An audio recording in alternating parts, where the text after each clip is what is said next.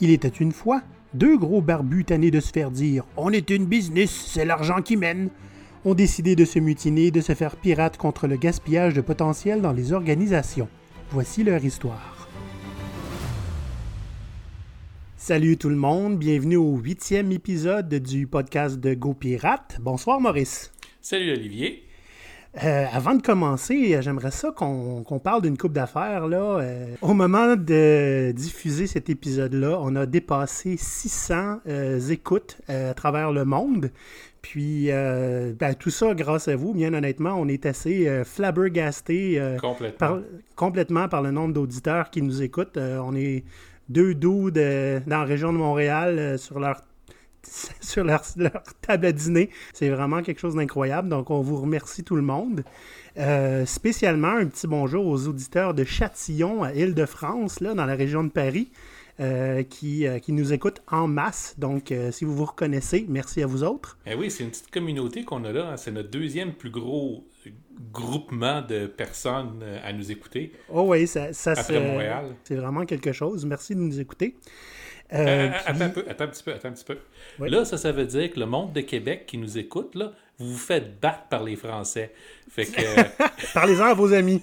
Parlez-en à vos amis. Faites, faites-nous connaître, puis la semaine prochaine, on va caler un autre groupe. Puisque vous nous écoutez, euh, ben on a quelques petites annonces à vous faire. Pour ceux qui nous suivent sur LinkedIn, peut-être que vous l'avez vu passer.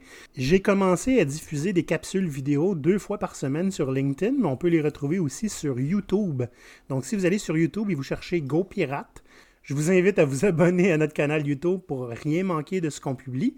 Et euh, depuis hier, Maurice, il y a ton premier vidéo qui est en ligne. Yes, la bouquinerie du pirate, où je prends une question du public. Ben, en fait, pour les deux premières vidéos, ce sont des questions qu'on me pose régulièrement. Euh, et euh, ben, en réponse à ces questions-là, je propose euh, deux choix de lecture, donc deux livres fort intéressants. Disons, je passe la moitié de ma vie à lire, donc aussi bien vous en faire profiter. Super. Et puis, comment ça se passe avec la caméra vidéo, Maurice? C'était pas quelque chose qui était une de tes forces, puis je trouve que tu fais ça vraiment, vraiment bien.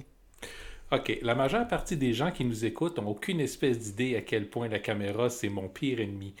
Euh, il y a quelques années, j'avais essayé de, de, monter des, des, des, des, cours vidéo et ça a été... Comment est-ce qu'on peut dire ça? Écoutez, j'ai passé deux jours à faire de l'enregistrement.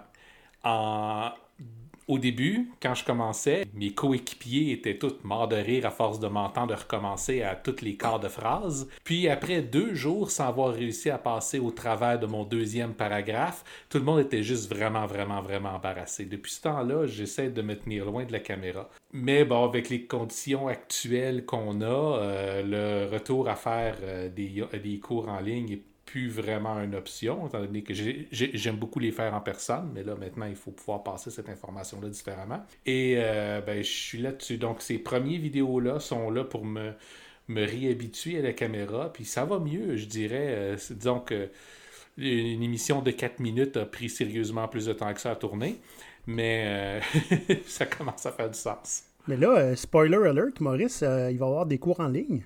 Oui, ça s'en vient.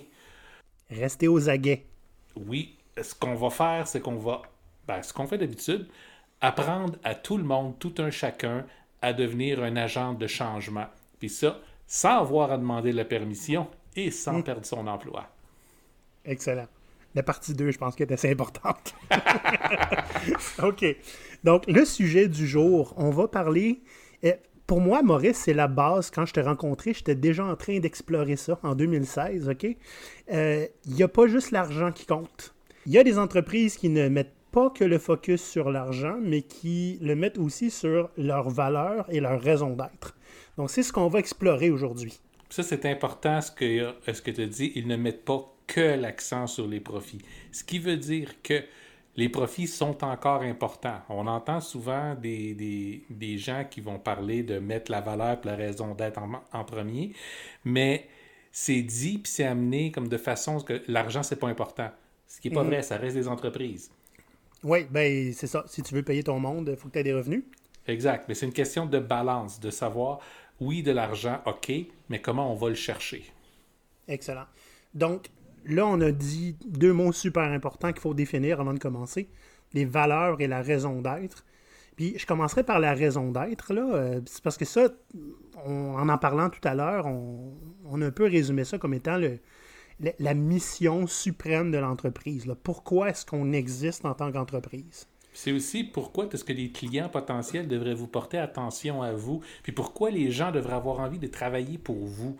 Si, si la seule raison pour ça, c'est parce que vous leur vendez quelque chose ou parce qu'ils vont avoir un salaire, vous n'aurez pas la meilleure qualité ni de gens, ni de clientèle. Ni d'engagement. Non, effectivement.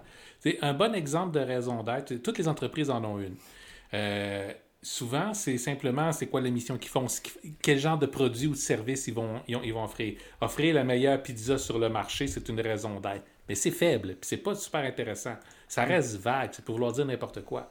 Mais si votre raison d'être, c'est créer des gourmets de la pizza en leur faisant découvrir des combinaisons de saveurs régionales de partout au monde en utilisant seulement des ingrédients de meilleure qualité, des techniques de cuisson authentiques à l'origine de chaque pizza, bien, votre vision elle devient tangible, parlante, ça fait appel à une passion. On ne peut pas se tromper, on sait exactement qu'est-ce qu'on va avoir en, en, allant manger dans cette pizzeria-là. Il y a une coupe de chefs qui vont se reconnaître là-dedans, qui vont faire Ouais, c'est ça que je cherchais. Oui, oui. Parfait. OK, super. Donc, Maintenant, on sait un peu plus ce que c'est que la raison d'être d'une entreprise. Donc, pourquoi vous existez, pourquoi on ferait affaire avec vous, pourquoi on travaillerait avec vous. C'est quoi votre impact sur la société et sur le monde? Les valeurs. Donc, moi, j'appelle ça les piliers, dans le fond, qui soutiennent cette mission suprême-là et qui nous, font, euh, qui nous le font vivre à chaque jour. Oui, moi, je vois les valeurs vraiment comme un guide décisionnel. Mhm. Donc, toutes les décisions de l'entreprise, toutes vos décisions d'affaires, vos décisions de recrutement, vos décisions de, partenaires d'affaires devraient se faire baser sur vos valeurs. Essayez de ne pas faire d'entorse à vos valeurs. Parce que quand vous commencez à en faire, c'est plus vraiment des valeurs. C'est mhm. juste une excuse pour vous faire bien paraître. Une valeur, c'est quelque chose que vous croyez profondément. Soyez fidèle à vos valeurs, puis ça va bien se passer. Parfait. Donc, on va en parler un petit peu plus tard. Euh, pour pas trop déroger de nos habitudes, on vu que euh, passer euh, du focus sur les profits à focus vers les valeurs et la raison d'être, on a fait cinq paliers comme chaque fois. Donc Maurice, je te laisse la parole. Parfait. On va les passer assez rapidement aujourd'hui. Le premier palier, c'est l'entreprise qui est essentiellement un générateur de profits. Donc, euh, l'entreprise existe pour générer des profits pour ses actionnaires. Toute prétention à une autre fonction est, plus que douteuse, en fait. C'est une question de... Tu peux pas vraiment dire à des clients, ben, notre existence, c'est de retirer de l'argent de vos poches pour le mettre dans le projet de nos actionnaires. Oui, c'est ça, ça pareil. C'est ça pareil. Donc, donc ces entreprises-là vont avoir comme euh, raison d'être habituellement quelque chose qui est lié à ce qu'ils font. Comme on parlait tantôt, vous donnez de la pizza ou vous livrez du café. OK? Donc, c'est rien qui est nécessairement inspirant, mais c'est ça fait la job. Ça dit, ça dit dans quel secteur l'entreprise est active. Mm. Ça répond à un certain besoin puisqu'ils existent. Exact. Puis, naturellement, si la raison d'être de cette entreprise-là euh, interfère même légèrement avec une opportunité d'affaires autre, ben, vous allez voir à quelle vitesse ça va sauter. OK. Le deuxième palier, c'est la raison d'être comme une fonction de positionnement dans le marché et les valeurs qu'on commence à introduire maintenant en tant mhm. que code de conduite. Dans le sens que le positionnement, c'est ben, on veut être le numéro un de changement de pare-brise dans le sud de Laval. Hmm? Mais Maurice, oui? toutes les compagnies qui font du pare-brise dans le sud de Laval veulent être numéro un? Quand c'est ça qui est ta raison d'être, c'est pas très, très. Euh, c'est générique. C'est ça, c'est générique. C'est Ça, c'est le genre de raison d'être qui dit je veux simplement avoir plus de clients que mes concurrents.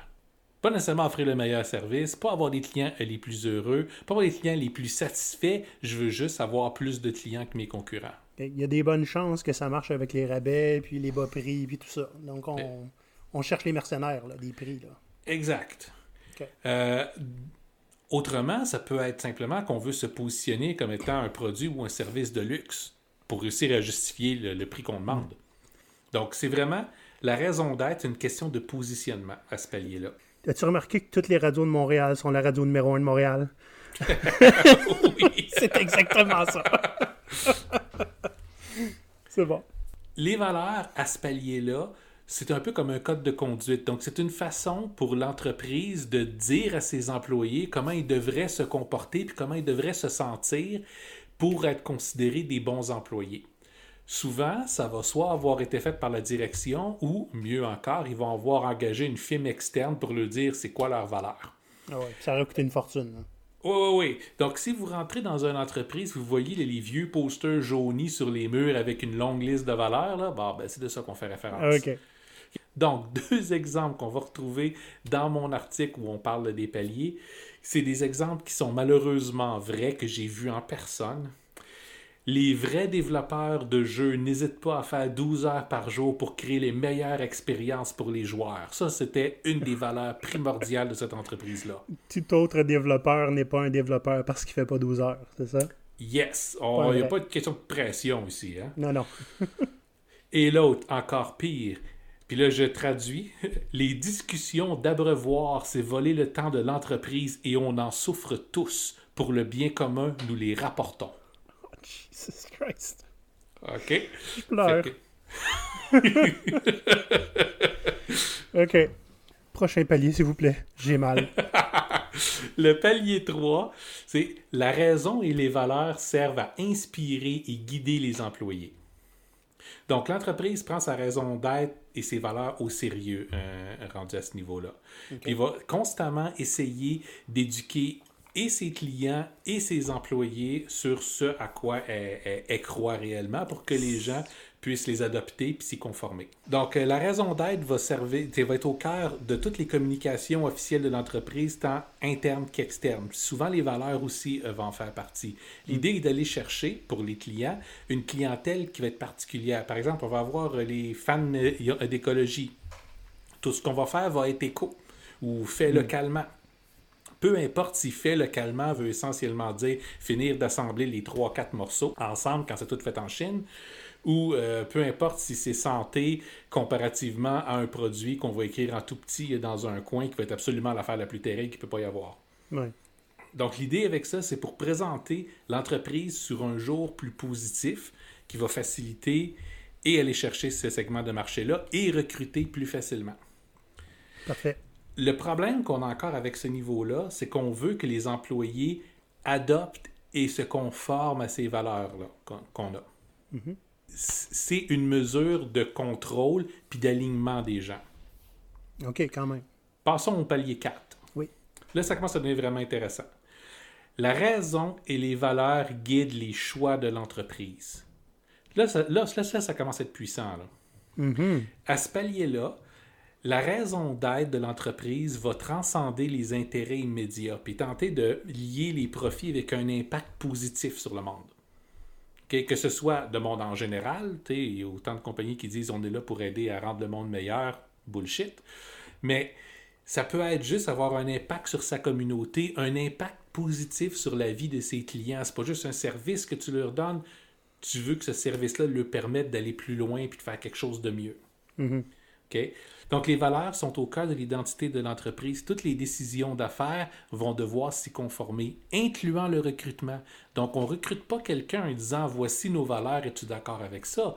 On fait une entrevue, on essaie de voir c'est quoi les valeurs de la personne, puis si ces valeurs, ça donne qui correspondent aux notes, on embauche cette personne-là, même si ce n'est pas nécessairement la plus compétente. Les gens, on peut toujours euh, les former. Mais les entreprises qui sont au palier 4 croient que les gens doivent vibrer sous une certaine façon, avoir partagé une certaine valeur, avoir une certaine vision qui est la même. C'est dans ce palier-là que- qu'a vit là, l'expression euh, Hire for euh, attitude, train for skills. Exact. Donc, les entorses au code de valeur sont très, très rares euh, à ce, euh, rendu au palier 4. OK. Palier 5, l'entreprise incarne sa valeur et sa raison d'être. Elle est perçue comme cette incarnation-là. Donc, c'est- rendu indissociable. Les, les clients vont vers cette entreprise-là plutôt que n'importe quelle autre à cause de ses valeurs puis de sa raison d'être. Puis les, les, les candidats potentiels pour y travailler vont faire la file à la porte parce que pour eux, ils veulent pas aller ailleurs. C'est la place où on doit être. Ouais. C'est- dans ces cas-là là, qu'on va voir des, des, des gens qui vont prendre quasiment euh, la moitié de leur salaire là, pour pouvoir, parce qu'ils veulent vraiment aller là, puis on s'en fout du salaire. Là. Ça veut pas dire les payer moins, hein? Non, Mais ça veut dire, ça. que pour eux, c'est pas c'est la même chose. Pour eux, il n'y a pas que l'argent qui compte. Les valeurs sont très importantes. Exact. Ben, plus loin, euh, dans, dans le podcast aujourd'hui, on va parler de Patagonia, puis on va parler de, de euh, euh, Mountain Equipment Co-op, par exemple, Ouais, qui, c'est- ouais. qui sont deux qui sont situés au palier 5. Absolument. Parfait. Là, Maurice, j'ai sorti dans des boulamites un article que j'ai écrit en octobre passé sur mon blog personnel qui s'appelle Primos Populi. J'avais écrit euh, simplement parce que j'avais commencé à, à observer, dans le fond, j'ai fait un petit peu un round-up des endroits où je travaillais, des discussions que j'avais eues avec des gens sur LinkedIn dans la vraie vie. Puis, euh, je me suis rendu compte, tu sais, si tu mets ça ensemble puis tu regardes ça vidéo, il y a une espèce de phénomène qui se crée. Évidemment, là, ça, concerne essentiellement les entreprises au palier 1 à 3. Et que moi, j'ai appelé ça du culture washing. Donc, pour les auditeurs qui ne connaissent pas nécessairement c'est quoi le concept de washing, euh, ben, il y a plusieurs euh, washing de couleurs qu'on peut voir au cinéma. On entend parler du whitewashing. Donc, quand on utilise un acteur ou une actrice blanche pour jouer une personne de couleur. Donc, genre Scarlett Johansson dans Ghost in the Shell, il y avait euh, tous les, les rois d'Égypte dans Roi d'Égypte qui étaient blancs. Genre, ça, c'est du whitewashing. Euh, il existe le greenwashing. Les entreprises qui disent qu'ils font euh, des produits verts ou qui mettent beaucoup, beaucoup d'énergie à faire des produits verts, alors qu'ils n'ont absolument pas changé la formule de leurs produits. Ils ne font que pour la notoriété d'être vert. Donc, on fait semblant d'être plus environnemental. On change la couleur du packaging pour écrire éco dessus. C'est ça, on met éco, bio, alors qu'on n'a absolument rien changé. Donc, on veut être cool, on veut être en- environmental friendly, et puis euh, sim- simplement pour redorer notre image. La pire, je trouve, c'est le pinkwashing. Les compagnies qui vendent des produits euh, avec un petit ruban rose pour dire qu'ils supportent euh, le cancer du sein et, et dont les produits sont cancérigènes. Donc, euh, ça, on, voyez l'histoire. Donc, Culture Washing, pour moi, c'est essentiellement une compagnie qui laisse transparaître qu'elle a une culture tellement vibrante, les gens sont tellement heureux. Et euh, écoute, c'est fou, euh, t'as des consoles de jeux vidéo là-dedans, Maurice, puis des, des jeux de hockey sur table. Mhm. Hein? C'est incroyable. Puis euh, quand tu arrives là-bas, ben, euh, on n'a pas le droit d'utiliser les consoles de jeu euh, sur nos, heures parce que ben, il faut travailler là.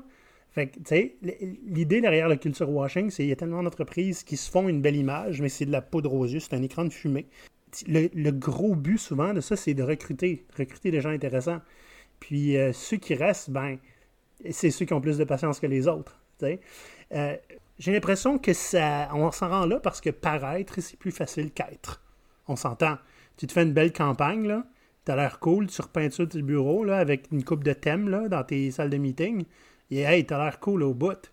Euh, Même pas besoin d'aller euh, jusque-là. Va sur n'importe quel site web d'entreprise, puis regarde la section employés ou notre équipe, puis tu vas toujours voir le même genre de photos de groupe où tout le monde a incroyablement beaucoup de plaisir, peu importe en fait à quoi ressemble réellement le, le travail là-bas. Ouais. là. Avec des beaux témoignages. Mhm. Puis euh, après trois semaines, là, tu pars en, en pleurant, là, je, vais, je vais donner une anecdote, Maurice, que tu as donnée un peu plus tôt, parce que je l'utilise souvent, c'est la fameuse liste de valeurs là, qui est euh, à la réception, là, derrière le bureau, OK? Il y, a, une petite anecdote, une petite blague là, qui dit euh, demande à la personne à la réception de te nommer les valeurs de l'entreprise sans la regarder, sans se retourner, puis elle ne pourra pas t'en dire plus que deux, parce qu'elle les vit pas en général. tu sais? Tu sais? Donc, l'idée derrière ces valeurs-là, on disait tantôt que c'est des piliers, genre, c'est, puis même que tu disais, c'est, c'est carrément un, un guide décisionnel. là. Euh, si tu as des valeurs puis que personne les vit au quotidien, que ce soit le, le- le- le concierge ou, ou le président, là, c'est un petit peu normal que le monde soit cynique, tu sais. Puis même si c'est une petite partie des gens qui vont, qui vont les vivre, on a vu euh, des entreprises où les valeurs sont 100% vraies si tu es assez haut dans la hiérarchie, ou au contraire, les valeurs sont 100% vraies, mais la hiérarchie n'est pas soumise. Ouais, c'est ça. Tu sais, donc, pour moi, euh, prétendre avoir des valeurs et ne pas les vivre au quotidien, ou les faire vivre au quotidien à ses employés, c'est une machine distributrice à sinistre automatique, puis ça coûte rien. Tu n'as pas besoin de mettre d'argent dedans. Si tu vas voir, c'est quoi la définition d'une valeur? C'est un principe par lequel on vit. et tu prétends avoir des valeurs, tu les piétines au quotidien devant les gens, tu sais. Hey, on a la valeur transparence, mais on va mentir à nos clients sur une base quotidienne. Innovation. Écoute, innovation, mais euh, hey, à chaque fois que vous nous amenez une idée, c'est bien trop risqué cette affaire-là. on n'essaiera pas ça, tu sais. Oui, puis il faut dire, là, tu exagères un petit peu en disant au quotidien, mais eh, beaucoup d'entreprises vont dire nous, on n'est pas comme ça, nous, on les respecte. C'est sûr que des fois, il faut qu'on prenne des décisions d'affaires, c'est exceptionnel, c'est des entorses. Mais vous savez, euh, à partir du moment où vous commencez à multiplier euh, les entorses sur vos valeurs, c'est plus des valeurs. La décision d'affaires, as-tu le dos large, cette affaire-là? Eh boy! je, je, voudrais, je, vais conclure là, cette section-là. J'avais besoin un petit peu de. Ça fait toujours du bien euh, se vider le cœur un peu, hein, parce que, pour être honnête avec toi, la majorité des places où j'ai travaillé, les valeurs, non seulement personne ne les savait, mais ils n'y arrivaient pas. Donc, pourquoi c'est là? En fait, je respecte peut-être davantage les entreprises qui n'ont pas de valeur que ceux qui prétendent en avoir. Fait que. Bon, maintenant qu'on a euh, couvert la partie valeur, là, j'aimerais ça qu'on parle euh, de la partie euh, raison d'être ou avoir un sens au travail. Les leaders d'entreprise, la question à laquelle ils doivent répondre pour trouver c'est quoi leur raison d'être, c'est pourquoi on devrait aller travailler pour toi. quel impact est-ce que, en allant travailler pour toi, je vais avoir sur le monde? Il y a une raison pourquoi euh, ça commence à être une question qui est, qui est, de moins en moins tabou, parce que, je, là, 50 ans, je pense pas qu'on posait cette question-là en entrevue. Une job, c'est une job, tu devrais être reconnaissant d'en avoir une. Oui, c'est ça, on te fait une faveur de t'embaucher. Euh, mais euh, j'ai sorti un petit peu des chiffres, là, en lisant cette section, ben, la section dédiée à, à cette tendance-là dans Corporate Rebels. ils disent que l'Université de Leiden euh, a fait une étude, là, selon eux, 25% des gens doutent de l'utilité de leur travail. Dans l'excellent livre Bullshit Jobs, euh, ils ont recensé une étude britannique là, selon laquelle 35, 37% des personnes trouvent que leur travail apporte absolument rien à la société. C'est quand même grave, c'est presque Et là, on dit absolument rien, parce que dans la même étude, c'est à peu près 50% et plus qui, qui disent que la majeure partie, ou du moins une grande partie de leur travail sert à rien. C'est ça. Là, c'est 37% que leur poste au complet pourrait être aboli, puis au pire, ça va améliorer l'humanité. C'est ça, exactement. Juste en n'existant pas, là. Puis, euh, je veux dire, j'en ai eu des jobs comme ça, là. Tu sais? Toi aussi, Maurice? Oh oui. Oh oui. Donc, euh, une autre belle petite statistique, là, c'est que la motivation est à, grimpe de 17 à 33 quand l'argent n'est pas la principale préoccupation de la compagnie. C'est quand même incroyable. T'imagines ce que ça fait à tes, à tes employés, là? 17 à 33% plus motivés puis plus engagés, juste parce que tu parles pas juste de l'argent puis de la bottom line? C'est parce que les gens sont par nature pas des mercenaires. Les gens veulent avoir un impact positif sur le monde. Ils veulent avoir un sens à leur vie. Le sens dans le travail, je vois un gros, gros lien avec Start with Why du fameux Simon Sinek. Là, je me trompe pas, là, il est assez évident. Mm-hmm. Absolument. Euh, Simon Sinek, dans le fond, qui dit euh, pour les entreprises autant que les individus ou les organisations, parlez davantage de pourquoi vous existez, puis parlez après de qu'est-ce que vous faites, puis parlez en dernier de comment vous le faites, là, puis ça va mieux se passer. Euh, quand on, parlait des paliers plus tôt, la majorité des, des premiers paliers, là, 1, 2 ou 3, ils parlaient plus de ce qu'ils faisaient et pas de pourquoi ils le faisaient. Exact. Le pourquoi, ce qui te motive, ce qui te fait lever le matin devrait être la première chose que tu partages. Puis, euh, il y, a un exemple que. Il y a des gens qui, qui, qui me demandaient, ils ne comprenaient pas trop exactement en quoi est-ce que c'était si avantageux pour une entreprise de partager pourquoi ils font les choses plutôt que qu'est-ce qu'ils font. Mais il faut faire attention ici. Là. Euh, une entreprise ne devait pas commencer à le pourquoi je fais telle affaire. Mais parce que ça revient à parler euh, de soi. Ben, en fait, c'est que ton pourquoi, si je me trompe pas, doit être orienté vers l'extérieur, pas vers toi-même. Exact. Donc, mm. c'est pas le pourquoi je fais ça, mais c'est la raison dans le monde, c'est quoi l'impact qu'on veut avoir, la raison pour laquelle on fait ça. Euh, moi, par exemple, je veux que tous mes clients en coaching outrepassent les limites qu'ils ont, outrepassent le maximum qu'ils pensent qu'ils sont capables d'aller. Notre roi, il est dit à chaque début d'épisode, là parce qu'on veut arrêter que les entreprises gaspillent leur potentiel. Absolument. Leur potentiel, le potentiel de leurs employés. Ouais. Il y a beaucoup de gens qui me demandaient en quoi est-ce que ça fait une différence, pourquoi les gens me suivraient pour mon pourquoi plutôt que mon quoi.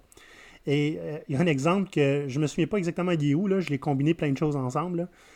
Tu connais Harley Davidson, les motos? Oui. Tu connais Nescafé, le café? Oui. Connais-tu beaucoup de gens qui ont des tatouages de Nescafé? non.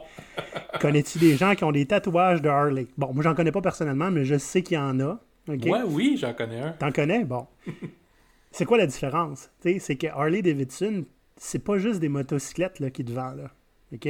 Il te vend un style de vie. C'est une. Tu sais, tu t'associes à ça. Toi, quand tu vois quelqu'un d'autre, là, puis tu es un fan de motocyclette, et tu vois un autre avec un tatou, un, un manteau d'Harley Davidson, tu fais comme Ah, lui puis moi, on se comprend.